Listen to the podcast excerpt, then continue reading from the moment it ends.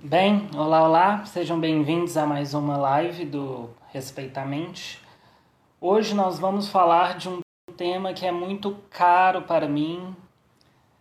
Os pacientes sabem disso, os colegas sabem disso, os amigos sabem disso. O transtorno bipolar, também pela nossa formação, minha e da convidada de hoje, é uma questão na psiquiatria muito importante que precisa ser muito debatida e eu gostaria de começar o mês de setembro discutindo, na minha opinião, a condição psiquiátrica mais importante, né? Então, a discussão do Setembro Amarelo, ela não pode se resumir apenas numa questão de empatia, numa questão de conversa, numa questão de desabafo. A gente precisa discutir as questões clínicas reais o que fazer, como identificar, como orientar e como crescer nesse sentido. Nesse cenário, o transtorno bipolar surge, na minha opinião, como a mais importante de todas as discussões. A sua identificação é muito importante. É uma questão para mim de saúde pública, de educação, de formação de cidadania, né? E para isso chamei hoje uma amiga pessoal, uma psiquiatra incrível, referência em Belo Horizonte para os transtornos de humor, transtornos por uso de substância, e colega de residência e amiga pessoal, afiliada de casamento, Amanda Lima. Irei chamá-la para que ela se apresente mais devidamente e a gente continue nossa conversa. Olá, Gui, boa noite. Me senti muito enobrecida com tantos elogios. É, mas realmente a gente, a gente estudou junto e a gente pensa muito parecido, né? Então a proposta dessa live, eu acho que, acho não, ela vai muito de encontro com o que a gente acredita e com a ciência também. Né? Então, quando você começou a falar sobre o transtorno bipolar e suicídio, isso é documentado cientificamente. A gente não vai falar o que a gente acha aqui, a gente vai falar sobre o que está documentado, né? É, então, meu nome é Amanda, né? O, o Guilherme já me apresentou. E a gente pode começar já falando um pouquinho dessa doença que é tão importante na prática, né? Certo. Bom, eu acho que a primeira coisa você tá me ouvindo, mano? Agora eu tô. Deu uma eu não tava, não. É. Bom, acho que a primeira coisa que eu gostaria que a gente conversasse.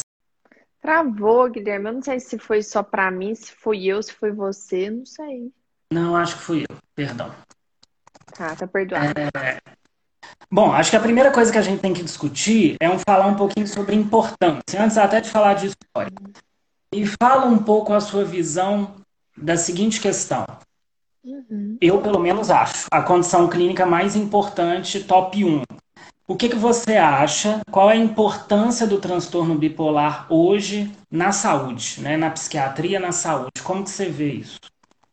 É, na, é, eu também considero a condição psiquiátrica mais importante de ser abordada, porque ela é subabordada né? A gente sabe disso na prática, que o transtorno bipolar ele é uma doença muito incapacitante quando não tratada, mesmo nas formas que a gente fala que são leves, porque trazem disfuncionalidade na esfera social, o paciente pode ter mais dificuldade de socializar, de manter um emprego, de ter rotina, nas formas leves, né? De manter um relacionamento. Isso pode se estender até para uma disfuncionalidade maior de convívio global, de função executiva, é, de planejamento, né, da cognição, quando esse paciente é mais grave. E qual que é o problema disso, né? É que, na verdade, as pessoas têm uma ideia do que é transtorno bipolar e essa ideia não condiz com o que é na nossa teoria, do que é na prática.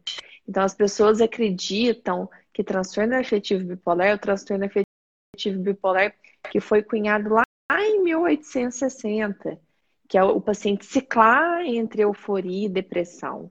é uma das formas, mas é a mais clássica, a mais rara, né? É 1% da população. E a gente tem uma prevalência do transtorno afetivo bipolar ao longo da vida, que alguns estudos falam de 4 a 8%. Tem estudo que fala 12% quando abrange o espectro bipolar. Então, se a gente desconsidera os outros 10%, onde que a gente coloca esses pacientes que não ciclam entre uma euforia e uma depressão? São os pacientes que são cronicamente deprimidos. Então, a importância da gente estar aqui hoje, eu creio que é fazer com que as pessoas entendam que o transtorno afetivo bipolar é uma doença depressiva. É uma doença de depressão, não é uma doença de euforia. É uma doença que a apresentação clínica mais clássica é depressão e irritabilidade. Então, quando a gente deixa passar essa depressão, a gente deixa escapar no setembro amarelo, igual você falou, que são depressões mais graves, né, as do espectro e da doença bipolar, a gente deixa passar depressões mais graves e pacientes com maior risco de suicídio. Então, a importância é essa, é a não identificação na prática de depressões como pertencentes ou ao espectro bipolar ou ao transtorno bipolar tipo 1 ou tipo 2. Então, isso é muito relevante, isso é muito subdiagnosticado, né? Tem estudo que mostra que o paciente com transtorno afetivo bipolar, muitas vezes tipo 2, nem tipo 1, tipo 2, ele demora de 10 a 15 anos para ser diagnosticado. Esse conceito de espectro, que é, ele é mais moderno, né? Que é o conceito de Akisko, isso é, essa taxa é muito maior. Então, são os pacientes que têm depressões que não melhoram nunca. A gente está acostumado na prática, né, Guilherme? O paciente chega e fala assim: não, tem 15 anos que eu trato depressão. Eu tenho depressão há 15 anos. Então, na verdade, a gente tem que repensar nessas depressões que não melhoram muito, se não pertencem, na verdade, à doença bipolar. Né? Então, a importância é essa, na prevenção e devolver qualidade de vida, porque a gente sabe que a depressão é uma doença muito incapacitante, né? De alguma forma também, é, você falou muito bem que o imaginário das pessoas vê o bipolar como bipolar clássico, bipolar histórico, bipolar tipo 1. E a gente vê, inclusive dentro da medicina, que outros diagnósticos vão pegando um pouquinho de outras manifestações do bipolar para si, né? Depressão com ansiedade, TDAH, ou mesmo transtornos alimentares, quadros da, da, do universo da ansiedade, que na verdade podem ser pontinhas de iceberg de quadros de humor, até mesmo toque, né? De quadros de humor mais importantes e graves que estão ali subjacentes embaixo ali desse mar de, de sintomas. Então, outras condições na psiquiatria vão é, pegando esses que não encaixam nesse imaginário mais clássico de bipolar, e nesse sentido o paciente vai literalmente boiando aí e não encontra é, uma orientação satisfatória, um encaminhamento satisfatório, demorando até 10 a 15 anos, que são realmente os dados da literatura. Vamos é, tentar desenhar um pouquinho então quem são esses pacientes, porque esses pacientes eles não são é, o clássico, né? Pelo menos em mais de 95% das vezes, 90, 95% das vezes, não vai ser o que o nome às vezes soa no nosso ouvido, bipolar como uma coisa realmente com uma chavinha sempre on ou off, euforia ou depressão. A gente sabe que isso não é o mais comum. Então, como que esse paciente se apresenta? Obviamente que existe uma, uma variabilidade clínica muito importante. Essa é justamente o que Mas quando, por exemplo, devemos ligar um sinalzinho de pelo menos uma suspeita? Quando devemos começar a pensar e investigar um pouco mais isso? Qual que é a, o nosso leque de apresentações para essa condição? É, isso que você falou, Guilherme, é muito importante, porque é, as pessoas, quando elas recebem o diagnóstico de transtorno bipolar, tipo 1, tipo 2, ou uma doença do espectro, elas ficam muito assustadas, porque elas falam assim, eu não sou essa pessoa. E muitas vezes elas pesquisam no Google e fica assim, eu não sou, e, e manda mensagem, né? e procura a gente. Só que, na verdade, é porque é uma complexidade enorme. Eu ainda acredito que o transtorno bipolar deixará de ter esse nome e ele passará a ter uma, um nome mais né, um, de sindrômico mesmo, que engloba vários subtipos.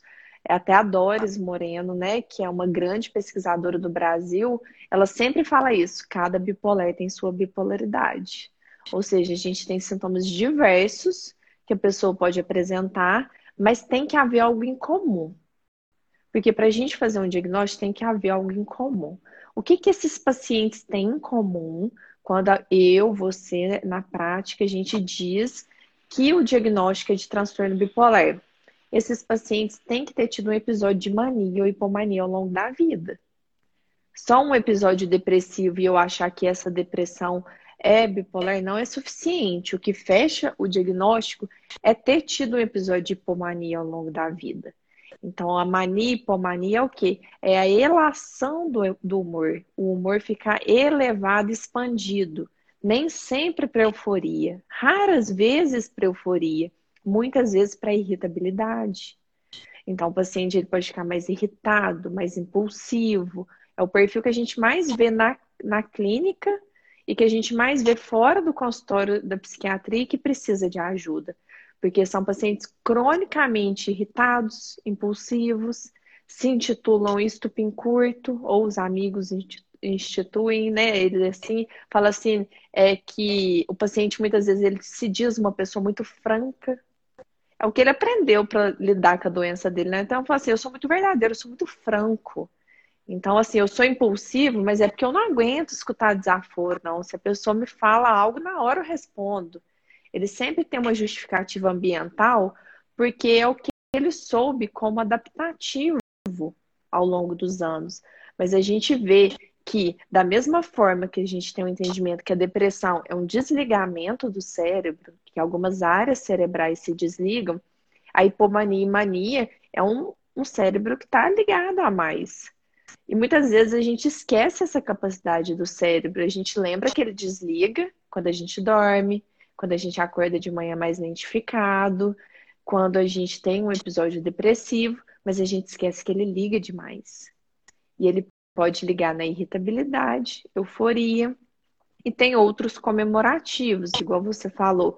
Às vezes ele vem com um monte de diagnóstico, não é incomum. O paciente vem e fala: Eu tenho depressão, TAG, toque, é síndrome do pensamento acelerado, que nem existe, né?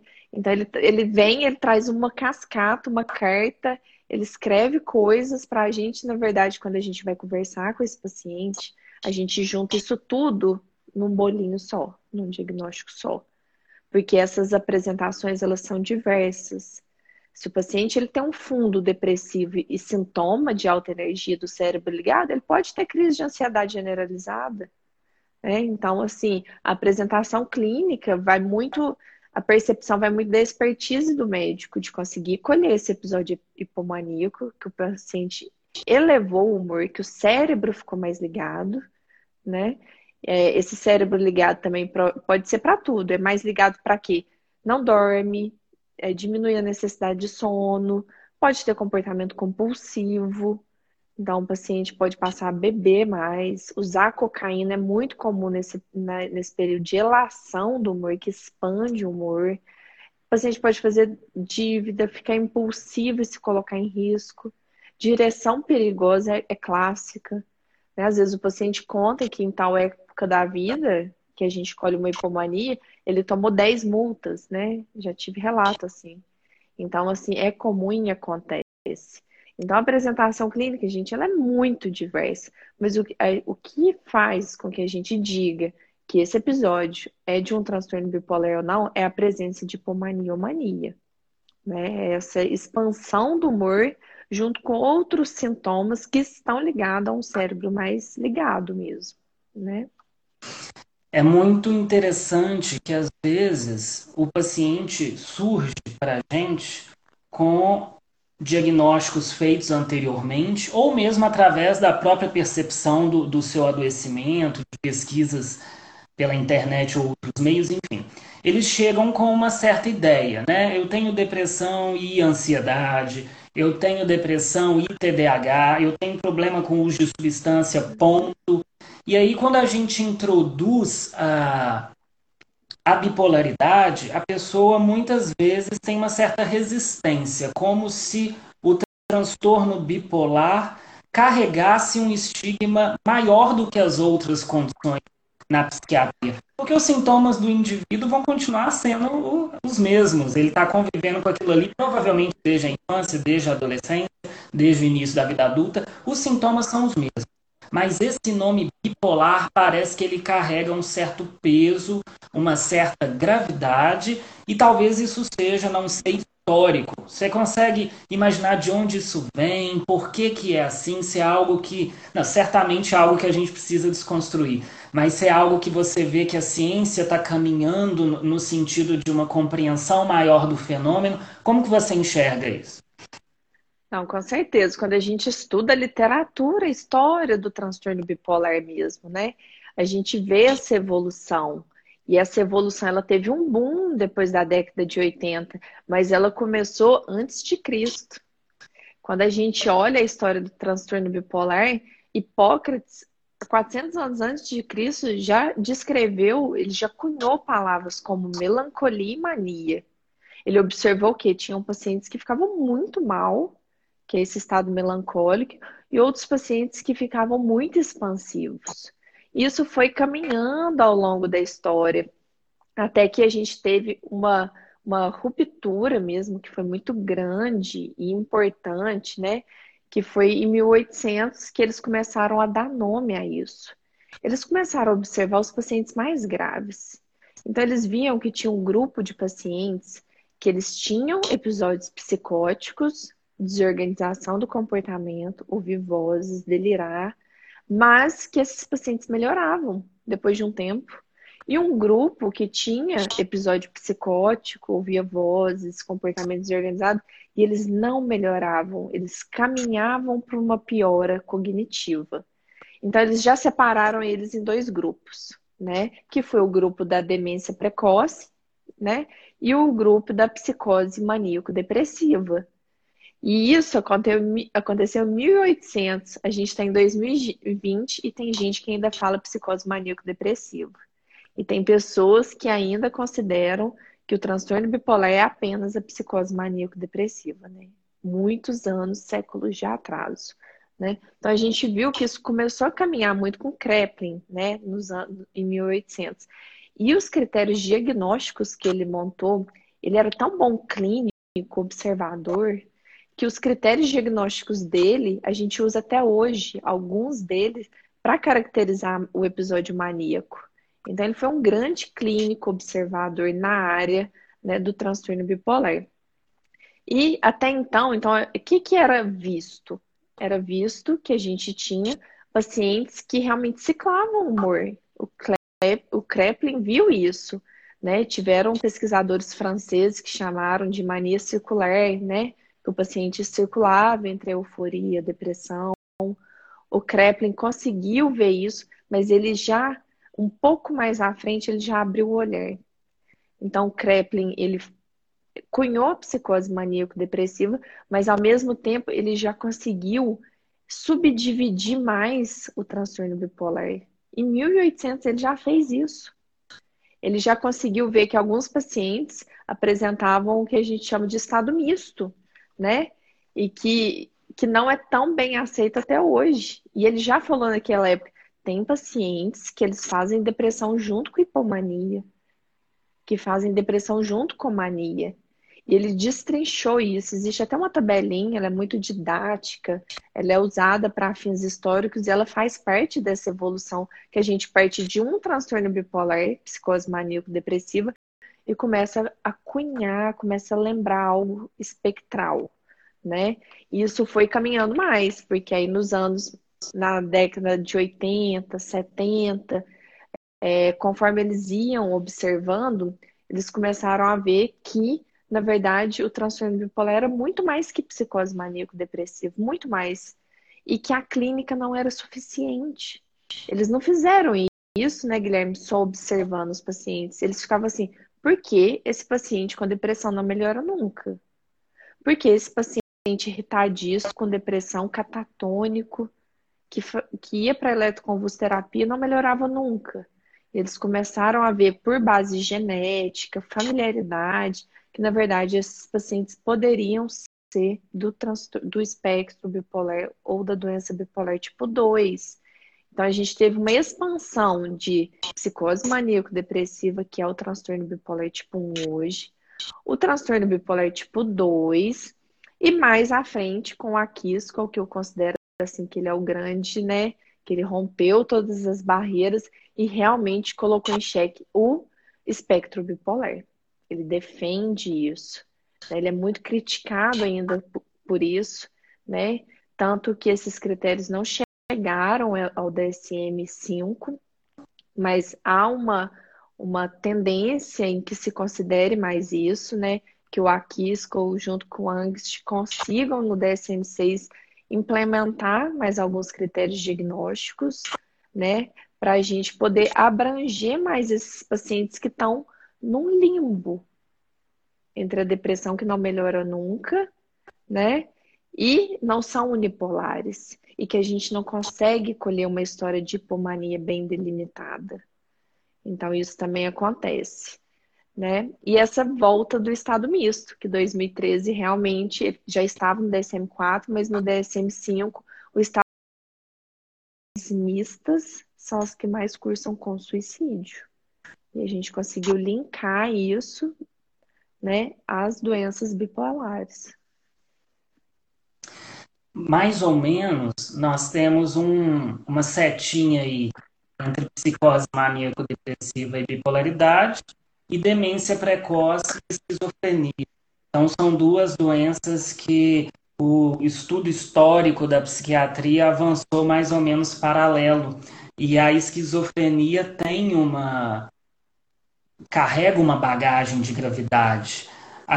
Bipolaridade andando ao lado talvez tenha herdado um pouco desse senso de gravidade, ainda que ela possua uma variabilidade de apresentações clínicas que nem a gente está falando, que é muito mais ampla, né? E aí você tocou num assunto que eu gostaria que a gente falasse mais, que eu acho que é uma coisa muito importante da gente abrir a cabeça, que é essa palavra do espectro bipolar. Essas pessoas que não necessariamente estão de um lado ou do outro, né, nesse limbo, porque a hipomania, né, às vezes a gente não identifica a hipomania numa ainda que bem feita e bem colhida, porque ela pode ser extremamente discreta, realmente. Discreta quando eu quero dizer assim, com apresentações multifacetadas que podem ser confundidas com uma hiperprodutividade saudável no trabalho, nos estudos, na questão de exercício físico, na questão de avaliação do próprio corpo, do próprio desempenho. Então, eu acho que é interessante a gente aprofundar um pouquinho mais nessa discussão do espectro para a gente exemplificar as formas mais diversas e plurais que a hipomania pode se apresentar na vida do indivíduo. Porque se a gente não consegue é, abrir um pouco a mente nesse sentido, a gente não investiga. Então a gente precisa ampliar aí nosso recorte na entrevista com o paciente, na anamnese, para tentar abarcar uma série de situações. Como que você vê o paciente dentro do espectro, tanto na sua prática e na, na, sua vivência, como que essa hipomania pode surgir e quão, quão amplo é esse espectro? É, na verdade, assim, a hipomania, a gente vê que ela tende a surgir de uma forma mais clara, apesar de não ser fácil colher no transtorno bipolar tipo 2. Então, assim, muitas vezes passa porque é, eu sempre explico para o paciente que a gente tem uma linha de base do cérebro muito ligado e do cérebro muito desligado. Então, algumas pessoas já podem nascer com um temperamento que predispõe a ter episódios que são depressão, depressão, depressão, depressão, depressão, a vida inteira depressão. E às vezes uma leve relação do humor, onde a pessoa simplesmente teve mais energia, se matriculou em alguns cursos e não terminou. E voltou para o período dela de depressão, depressão, depressão. Então, assim, essa relação do humor pode ser muito discreta. Ela pode ser só na aparência, né? Pode ser um batom a mais que a pessoa nunca usou, lógico que tem alguns outros comemorativos, mas ela acompanha a aparência. Normalmente, o paciente com relação de humor ele tende a ser um pouco mais sedutor, mesmo que ele não se dirija diretamente a uma pessoa para isso, né? Mas ele se cuida mais, né? Então a gente pode ter é, isso acompanhando uma hipomania muito simplória, né? Muito muito refinada assim para a gente colher, a gente pode colher, por exemplo, um episódio de um homem que sempre foi muito fiel na família e de repente ele tem um caso extraconjugal, passa alguns meses ele deprime. Não é só o caso, é porque a gente sabe que sempre depois de uma hipomania e de uma mania tende a vir um episódio depressivo. Então, quando a gente pega a história de depressão, eu acho que o, o checkmate, Guilherme, que eu faço na prática é colher a história de depressão, eu pergunto para o paciente como que ele estava dois meses antes de deprimir. E eu começo a desmiuçar e normalmente a gente consegue enxergar mais esse episódio hipomaníaco, do tipo, né? É, tive um relacionamento extraconjugal, fiz coisas que eu nunca faria no estado, deprimi e terminei o casamento. Então, ali já é uma pontinha para a gente buscar uma hipomania, né? A pessoa que fala, não, eu nunca malhei, mas agora eu tô malhando, tô adorando, tô acordando cedo, já faço minha marmita 8 horas da manhã e malho 5 horas da manhã e faço mil coisas, nossa, tô adorando, assim, é vida saudável, lifestyle, passa um tempo essa pessoa deprime. Isso pode perdurar por anos, gente. A hipomania, ela pode ser crônica por anos ela pode ser muito episódica, ela pode ser quase inexistente. Então, assim, não existe um padrão de duração da hipomania. Em critério diagnóstico, é quatro dias, mas a gente sabe que na prática, quando a gente abrange isso para fora do DSM, isso pode acontecer em dois dias, pode acontecer no mesmo dia. A ciclagem de humor pode acontecer no mesmo dia de uma forma intensa, né?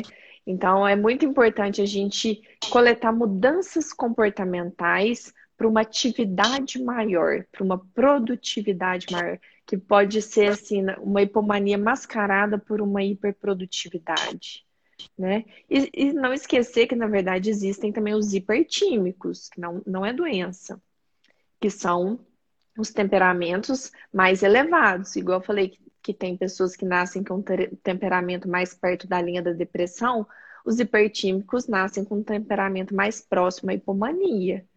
É um temperamento também de risco para abrir um quadro de hipomania, assim como quem nasce perto da linha de base de depressão é um temperamento de risco para desenvolver episódio depressivo, né? E quando a gente está né, tá falando do espectro, na verdade, a gente está fugindo do, dos critérios diagnósticos formais do DSM-5 e a gente está abrangendo e olhando esses pacientes do limbo. Quem que são esses pacientes do limbo? Personalidade hipertímica. Então, quando eu recebo um paciente no consultório que desde criança sempre foi mais expansivo, brincalhão, sempre deu conta de muita coisa, trabalhar mais, hiperprodutivo, expansivo, faz amizade fácil, mas você não consegue ver uma disfunção. A hipomania vem com disfunção, a não, né? Então esse paciente, por exemplo, ele tem depressões recorrentes. Ele tem depressões e ele não responde a antidepressivo. Eu não consegui colher uma hipomania, um episódio que ele teve prejuízo em alguma esfera na vida mas ele tem uma depressão crônica. É aquele assim, nossa, meu amigo é tão animado, ele é tão legal, ele é tão gente boa, mas de vez em quando ele deprime. Aí ele toma remédio, parece que ele não melhora direito, mas ele é tão legal. Então nós vamos encaixar ele na depressão unipolar. Né? Na verdade, na CHM já montou esse critério diagnóstico, que eu acho muito válido, apesar de não estar formalmente nos manuais, porque a gente consegue tratar e, abranger esses pacientes que não respondem nunca antidepressivo. Né, Guilherme? Os pacientes que não respondem nunca antidepressivos, mesmo que hoje exista teste farmacogenético, eu acho que é uma, a última opção, a primeira é questionar se esse paciente não pertence ao espectro bipolar, que é o espectro de não resposta antidepressivo ou perda de resposta do antidepressivo após o primeiro segundo tratamento né? Então é muito amplo. É uma doença depressiva, né? Se a gente for pensar em todos os aspectos. é interessante que essa avaliação, ela impreterivelmente necessita de uma anamnese muito bem feita, porque essa, esse desenho da eutimia, do, do temperamento, é importante para a gente avaliar a hipomania em cada paciente, a hipomania em cada cenário, a hipomania dentro de cada contexto familiar, de cada questão social. É importante que a gente entenda muito bem a vida do indivíduo, história da infância, adolescência, vida adulta, trabalho, relacionamento. E é, é, esse olhar individual é muito importante. É, você disse na questão da depressão mista, que é um, um assunto muito importante dentro da psiquiatria, que é a gente pensar que esse ligar e desligar, em algum momento ele pode estar concomitante num mesmo espaço e tempo, né? A pessoa pode estar ligada e desligada em funções diferentes no mesmo momento, e isso pode ser muito perigoso. Isso tem uma relação muito direta com o suicídio, né? Do setembro amarelo. Estamos aí levantando essa questão. Fala um pouquinho para a gente sobre a relação entre transtorno bipolar e suicídio. Como que é isso? É uma relação extremamente próxima? É uma doença grave nesse sentido? Tem como discutir suicídio sem entender transtorno bipolar? Qual que é o perfil de paciente que tem mais risco? Como é que é essa, essa relação?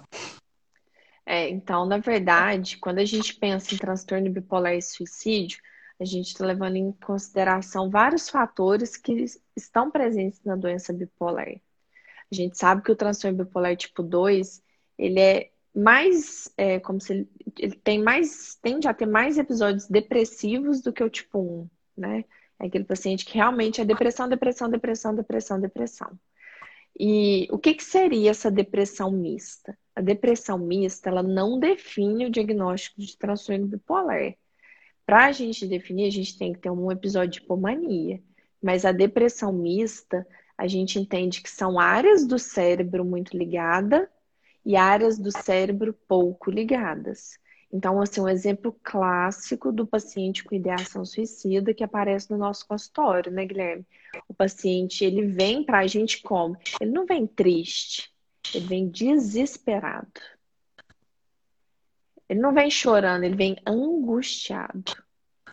E quando a gente vê esse desespero, essa angústia, e a gente começa a colher as informações, é um paciente que não dorme, é um paciente que está irritado, que está brigando muito, apesar de estar extremamente deprimido, e as pessoas o têm como chato, porque talvez a tristeza não é o que ele demonstra mais. Né? Depressão não é só tristeza.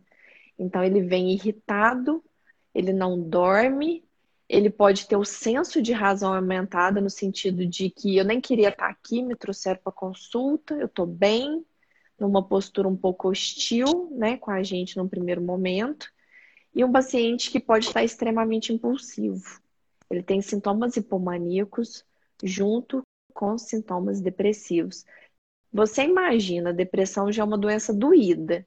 Imagina se eu enxerga energia nessa depressão. Então, eu pego um paciente deprimido, que o pensamento dele está distorcido pela depressão, que todas as crenças que ele formou ao longo da vida vão estar tá estourando de uma forma negativa, e eu pego e energizo isso tudo. Qual que é o resultado que eu tenho? Uma, uma depressão que a gente fala que dói, né? Que, que ela lacera, porque o paciente fica sem lugar e ele tenta suicídio mesmo. Então, a relação que a gente pode ver é que o transtorno bipolar ele já cursa com essa oscilação do liga e desliga do cérebro. Né? Não do comportamento. Acho que quando a gente pensa em energia, nesse liga e desliga como comportamento, a gente consegue compreender melhor. Né? Então, um paciente que ele liga o cérebro para áreas impulsivas, irritadas, não dorme e desliga na tristeza, vira angústia. E qual que é a relação com o transtorno bipolar? A gente sabe que ao longo da vida, os pacientes com transtorno bipolar, é, eles têm 10 vezes mais chances de tentar suicídio do que a população geral. Então, é uma prevalência de 5%. contra meio por cento da população geral. 10 vezes aumentado é muita coisa. De cada 10 tentativas de suicídio no transtorno bipolar, uma é consumada. A cada 20 tentativas de suicídio em outros contextos, uma é consumada. Então, é uma doença que cursa com alta letalidade nos estados mistos. O paciente deprimido de cama, sem energia, que não levanta da cama, é um paciente que tem pouco risco de suicídio. Quando o paciente começa a ciclar, que ele começa, porque depois de uma hipomania vem uma depressão. Quando ele começa a sair de uma hipomania, começa a descer para uma depressão, ele faz um estado misto, são estados de risco para suicídio. Quando o paciente está saindo também de uma depressão pura, que é, eu uso um antidepressivo de forma iatrogênica, porque eu achei que aquela depressão era uma depressão simples e pura, e eu dou um antidepressivo, ele começa a sair misto. Ele começa a energizar. É um paciente de risco para suicídio. A gente ouve muito isso, que antidepressivo pode levar a comportamento suicida. Na verdade, antidepressivo faz estado misto. Então, assim, pacientes com risco de suicídio não devem ser tratados com antidepressivo e monoterapia. E a gente tem que ter muito cuidado em tratar até uma depressão melancólica pura com antidepressivo se a gente não pesquisou uma história de hipomania. Né? Então, a relação de transtorno bipolar e suicídio é muito alta. É muito interessante isso que você trouxe sobre o antidepressivo, porque isso às vezes aparece para gente na prática do paciente receoso com o uso de antidepressivo porque leu que antidepressivo aumenta o risco de suicídio. Mas o que a gente vê por trás dessa história é que existe uma necessidade de um diagnóstico mais refinado, mais bem feito e que talvez uma medicação indicada de forma rápida, com uma anamnese superficial, pouco abrangente, que não considera história familiar, que não considera a história da infância, pode pegar um paciente que está somente com as funções desligadas e ativar algumas funções de ruína, de morte, de que eu não tenho valor. Eu adiciono energia nisso com impulsividade, é, uma predisposição maior ao uso de substância e a própria substância bagunça o quadro ainda mais, a gente está sendo o que a gente chama de atrogenia, né? A gente está piorando o quadro do paciente é. e ainda que ele possa ter uma melhora inicial, a gente está colocando o paciente num risco maior. Isso é muito muito importante. Então nós falamos, né, a gente acaba falando de, de tratamento, né, de, de antidepressivo, não tem como não tocar no assunto da, da farmacoterapia.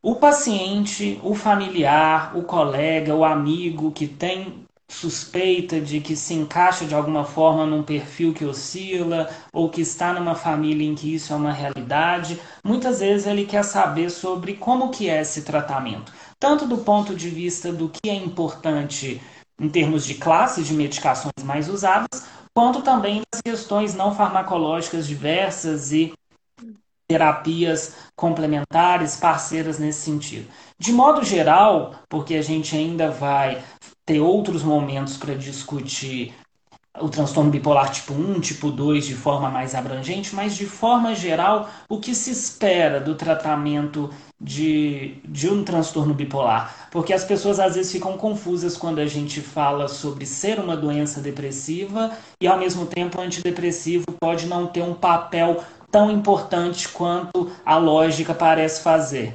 Como que é, em linhas gerais, o tratamento dessa condição? É, na verdade, como a gente falou, o transtorno bipolar é uma doença muito complexa, com vários subtipos de apresentação clínica.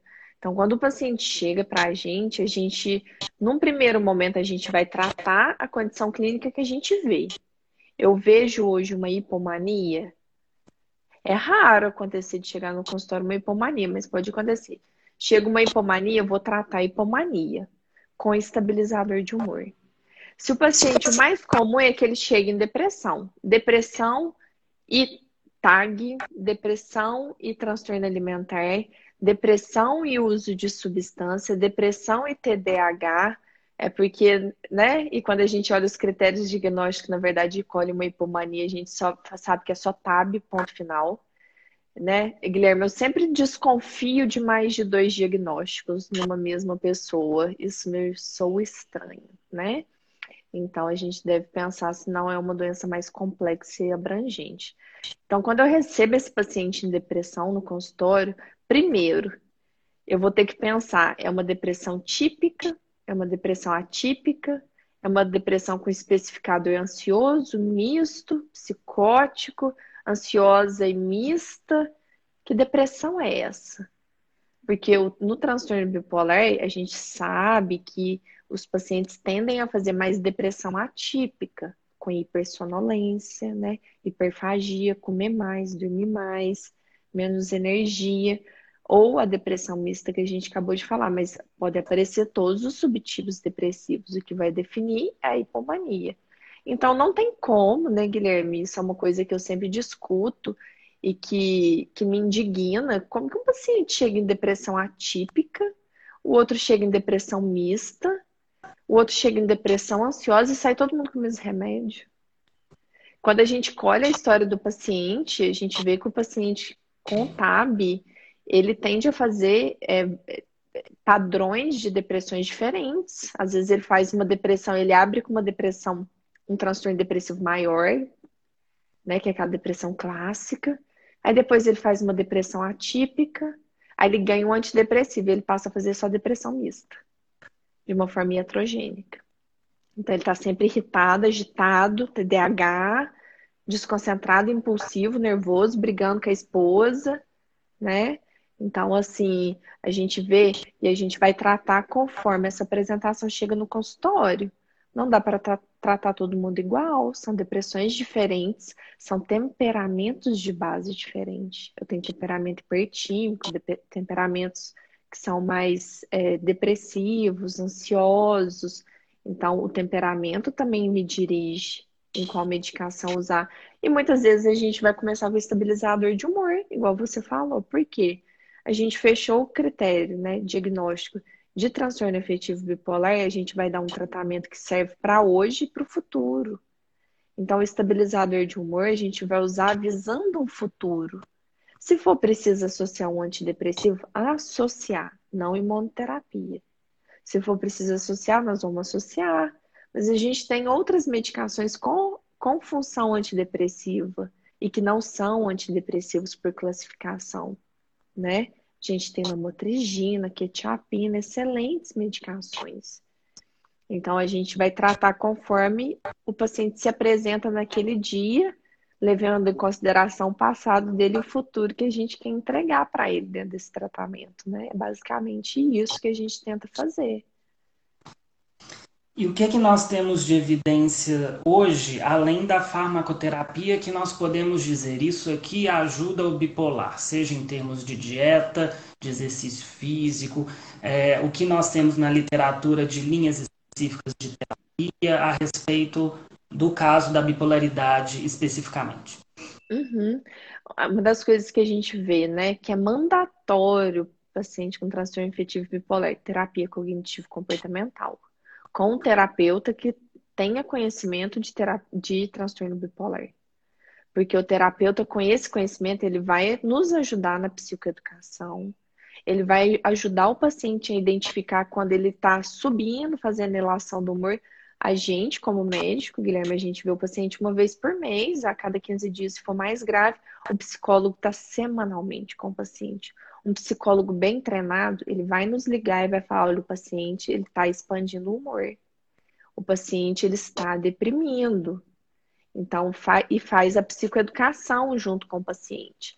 Então, isso é muito importante, né? Então, a TCC, ela mostra o lugar dela na evidência científica também, e a gente tem outras medidas. A gente sabe que, por exemplo, a dieta também auxilia esses pacientes. Então, são pacientes que eles ficam melhores é, com menos açúcar, né? Menos ba...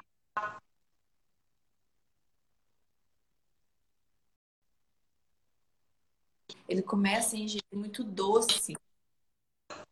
Então ele começa a fazer uso de doce, ele come doce compulsivo, compulsivo e vira um hábito. E a gente sabe que o açúcar refinado e o doce é muito deletério para o humor, né, a longo prazo.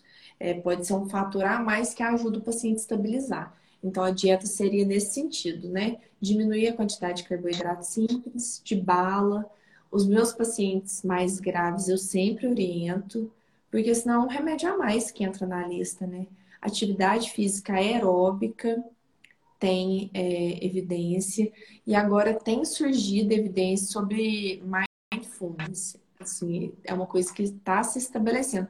Eu acredito que não tem tanta evidência, porque é novo né? Tudo que é novo demora um tempo para estar na literatura como uma evidência científica, né?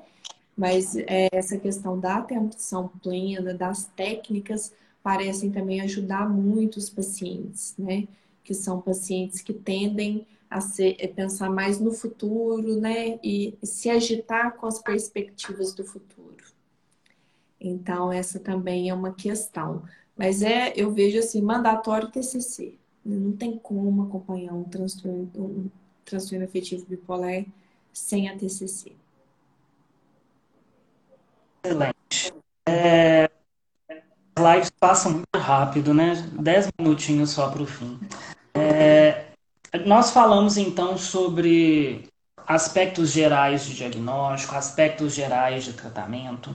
Nós falamos sobre ser uma doença precisamos desconstruir o estigma que tem raízes históricas e que a psiquiatria, a ciência de um modo geral caminha nesse sentido. Então é importante as pessoas falarem sobre isso, porque falar de certa forma naturaliza. Quando a gente não fala, torna-se tabu. Então é importante falar porque essas pessoas elas devem ser vistas como pessoas que passam por um processo de adoecimento como outro qualquer, com a possibilidade de ter uma vida tranquila, não é o nome que carrega a gravidade. Da mesma forma como médicos, eu sempre uso esse exemplo, médicos de outras especialidades lidam com casos leves, moderados e graves, e na psiquiatria nós lidamos com casos, ainda que no mesmo diagnóstico, leves, moderados e graves, e ainda que esteja além de uma certa linha esperada de gravidade, a gente tem muita coisa para oferecer, a gente tem uma gama, um arsenal de possibilidades terapêuticas importantes que quando o paciente, por motivos diversos, não tem contato ao longo da vida, isso pode ajudar a cronificação desse processo, né? E um processo que acontece no cérebro, que é um órgão tão caro, tão vital. Para a pessoa que está é, com uma pessoa querida que aparenta estar dentro de um universo, ou ela mesma dentro de um universo, em termos de saúde pública, para o pessoal que está ouvindo no podcast, chegou agora na discussão da saúde mental, o que, que a pessoa deve procurar, a que órgão que ela deve se dirigir, como que começa? Porque isso é uma dúvida muito recorrente. O que, que eu faço agora? Estou com uma pessoa assim em casa que não aceita, ou eu mesmo tenho vários mecanismos de autossabotagem. o que nós podemos fazer em termos de SUS quando temos uma pessoa querida ou nós mesmos estamos dentro dessa interrogação aí? Será que é? O que, que a gente faz? É, achei muito interessante, você falar da questão do SUS, que é pouco falado, né? E, e o SUS funciona bem, né? Eu sou funcionária de Congonhas, você foi funcionária de lá, né? Você também trabalha no SUS, e a gente vê que o trabalho do SUS tem seu lugar. Então, a partir do momento que eu vejo que algo não vai bem comigo ou com outra pessoa, né? Eu tenho em Belo Horizonte, por exemplo, Serção, que são a porta de entrada, que podem fazer uma avaliação. Em Belo Horizonte, eu tenho também os ambulatórios de psiquiatria que ficam nos PSFs, nos, nos postos de saúde, né? Então, a, a primeiro, o primeiro lugar é se pensar, já que eu não sei mensurar a gravidade, eu sou leigo, eu não sei mensurar, eu posso levar no CERSAM, que pode fazer uma avaliação, e o CERSAM falar, não, é aqui né? Se eu vejo que não é tão emergencial, mas que precisa de uma mudança na medicação, de um acompanhamento psicológico, eu posso ir no posto de saúde e tentar um acompanhamento lá. O importante é que a gente se entenda também como vulnerável. Setembro Amarelo, todo mundo fala muito assim, ah, valorização da vida, vamos ajudar quem está próximo, vamos nos ajudar. Porque isso passa batido, porque fica parecendo que assim, todo mundo precisa de ajuda, menos eu, né? A campanha de Setembro Amarelo me passa essa ideia de tipo, aprenda a identificar no seu familiar, leve ele para ajuda, busque ajuda. Não, é para a pessoa buscar ajuda, tem que entender que tem algo de errado com ela. Ela só vai compreender isso se ela passar por isso que a gente está fazendo hoje, que é psicoeducação, né? Isso é um processo de psicoeducação, ensinar para as pessoas que o nosso cérebro adoece e que tudo bem, que é ruim, né? Não é tudo bem nesse aspecto, que é sofrido, mas que o nosso cérebro adoece, o pulmão, o coração. E se o cérebro adoecer, eu vou buscar ajuda. Posso ir no CERSAM, posso ir no ambulatório, porque as pessoas têm uma tendência, né, Guilherme? Eu brinco, eu falei assim, eles lembram de todos os órgãos, né? Tosse lembra do pulmão. Senti uma coisinha, ai, meu coração. Outra coisinha, ai, meu estômago. Omeprazol. Mas quando há uma alteração de comportamento, uma tristeza, algo maior, a gente esquece que tem cérebro, né? Fica seletivo. Então, a gente não pode esquecer dessa nossa fragilidade pessoal, né? É muito interessante a gente levantar realmente o Sersan, né? Em alguns municípios o nome é CAPS, tem município que o Sersan é com S, tem município que o Sersan é com C, mas na dúvida, se você não sabe né, os equipamentos do seu município, você liga na Secretaria de Saúde, busca saber com o secretário, com os funcionários, quais são as portas de entrada para urgência. Você tocou aí na questão do Setembro Amarelo, eu acho que eu tenho estado meio angustiado com como as pessoas falam do Setembro Amarelo num nível de como se fosse somente uma campanha para cobrança de empatia, quando na verdade a questão é muito mais profunda que isso, é prevenção ao suicídio. Então, se nós estamos falando de prevenção ao suicídio, não é somente sermos pessoas melhores, canonizadas, santificadas, que cuidam do próximo. Nós temos que falar do que a gente está falando aqui hoje, as doenças que mais levam ao suicídio, o que fazer, onde fazer, e tentar valorizar, de certa forma, os equipamentos que a gente tem e buscar que eles sejam sempre mais equipados, valorizados, complementados com dinheiro, cobrança política nesse sentido. Então, o Setembro Amarelo ele tem que ser um, um, momento de, como você disse, psicoeducar. Né? Eu acho que passa muito por educação. Por mim, isso tinha que ser trabalhado em escola. As pessoas tinham que entender sobre questões, por exemplo, de primeiros socorros, que a gente às vezes faz uma palestra ou outra, a gente tem que entender sobre urgências em psiquiatria também. E se eu tiver uma mãe dentro de casa que começou a ouvir vozes e pegou uma faca, para quem que eu ligo? Né? Então, Setembro Amarelo, eu acho que a gente precisa aprofundar nessa discussão, entender os quadros psiquiátricos, as questões psicológicas, entender como direcionar essas pessoas, sejam pessoas queridas ou a gente mesmo, entender que esses processos são processos de saúde e doença, como outros quaisquer, sem nenhuma questão de moralismo nesse sentido. Essa discussão sobre o Setembro Amarelo, a gente precisa fazer ela de forma mais profunda e mais responsável, porque suicídio não é um assunto que a gente lida de forma banal. Inclusive, a banalização né, que nem o pessoal criticou muito aquela série 13 Reasons Why, nesse sentido da banalização desse assunto como sendo talvez um, uma, um contaminador de pensamentos depressivos de forma generalizada em pessoas. Né? O que, que eu quero dizer com isso? Se a gente não trata desse assunto com cuidado, respeito, profundidade e capacidade técnica que ele merece, a gente pode estar mais atrapalhando do que ajudando. Porque a pessoa está mal, ela vai ficar pior. Ela vai ouvir sobre empatia, mas ela não consegue porque está com um processo de adoecimento que ela não consegue sair da cama. Ela vai ouvir sobre altruísmo, mas ela só pensa em morte. Não é isso, a gente não tem que cobrar. Valorização da vida, né? De ter amarelo é valorização. Ninguém está desvalorizando, não. Ninguém está escolhendo desvalorizar a vida, né? Nós estamos diante de um processo de adoecimento que a gente tem que ter protocolo, critério, direcionamento e evidências, né? Da mesma forma que nós temos é, campanhas para o câncer de mama, campanhas para o câncer coloretal, que se eu não me engano é setembro também. A gente tem que começar a encarar isso com, uma, com um olhar mais sério, mais profundo, científico, que não quer dizer que não é humano, humano, científico, mas que não fique somente nessa questão meio superficial de vamos fazer o bem, vamos cuidar do próximo. Mas para cuidar do próximo, a gente tem que entender um pouquinho de saúde mental e tem que entender de saúde pública e de SUS. Com certeza. Guilherme, adorei tudo que você falou, é o que eu penso. A gente sempre discute muito sobre isso, conversa sobre isso.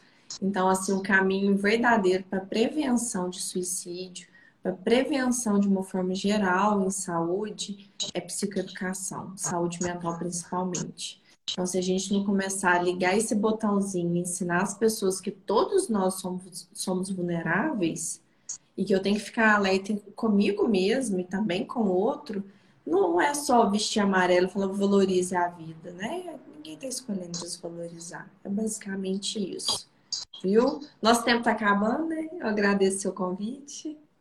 Eu que agradeço. Espero que a pandemia passe logo para a gente poder se ver, se abraçar e conversar mil. Saudades.